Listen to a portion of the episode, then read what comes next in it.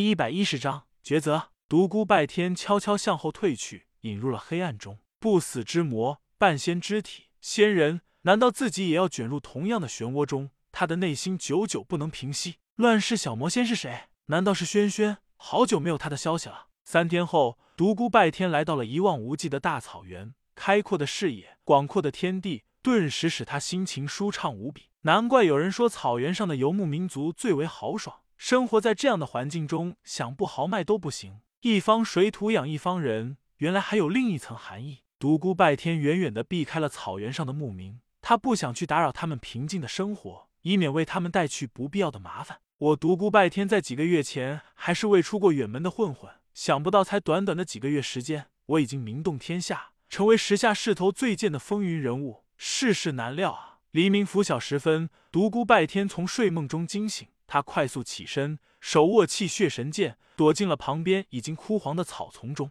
一条人影如幽灵一般出现在他的面前，来人无声无息，仿若凭空出现。此人一身青衣，黑纱蒙面，给人一种虚无缥缈的感觉。虽然近在眼前，但又给人一种远在天边的幻觉，让人捉摸不定。好恐怖的修为！如此近距离，还是让人捉摸不定，让人分不清是男是女，是老是少。高手！他从草丛中站了起来，在这种高手面前，根本没有隐藏的必要了。青衣人见他一身褴褛，眼中不禁出现一丝波动，无形之中流露出一股强大的气势。独孤拜天感觉到了一股熟悉的气息，他心中一动，惊呼道：“你是那个神秘的地境高手？”那晚正是一个神秘的地境高手为他通风报信，才使他躲过了一次围剿，而后又指点他向西行，以逃避群雄的追杀。他现在的修为和他所学的特殊功法，使他的神识敏锐无比。他凭着这种敏锐的灵觉，一下子就看出这个人正是那个神秘的地境高手。你到底是什么人？为何总是跟着我？我对你绝对没有半点恶意。青衣人声音沙哑，根本无从判断出其年龄和性别。独孤拜天紧紧的盯着他，他但面前之人给他那种虚无缥缈的感觉更加强烈了。他逼不得已运起地级神识，仔细的打量。然而，青衣人的气息仿佛凭空消失了一般，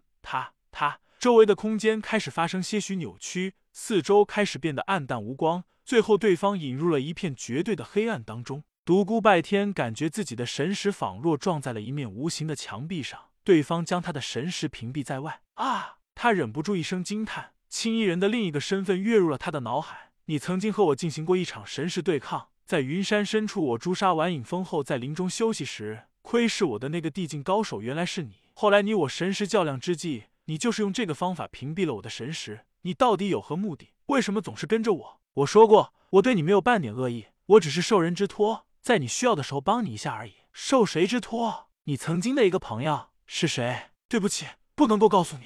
独孤拜天陷入了沉思，想要求一名地境高手来帮助他这个天下公敌，这需要多大的面子啊？除非对方也是一个地境高手。而且和面前这个人有着深厚的交情，不过光凭这些也不足以让一个地境高手来相助他。三天前那个夜晚，他亲耳倾听了那个王级高手讲述的不死之魔的秘史，他进一步明白武林人为何非要诛杀舍身成魔者的原因了。而这些秘史曾经一度紧紧掌握在地境高手手中，地境高手应该对不死之魔更没有好感，深恶痛绝才对。独孤拜天曾经和两个地境高手有过交情，一个是轩轩。另一个就是已经失去功力的老骗子，除非是这两人亲自出手才有可能。老骗子可以排除在外，难道是轩轩？但眼前之人如此深沉，独孤拜天一阵迷惑不解。这时，青衣人沙哑的声音又传来：“不要胡猜乱想了，你猜不到的。我确实是受你一个朋友之托前来指点你。你说？”独孤拜天沉声道：“你现在不能前往魔域了。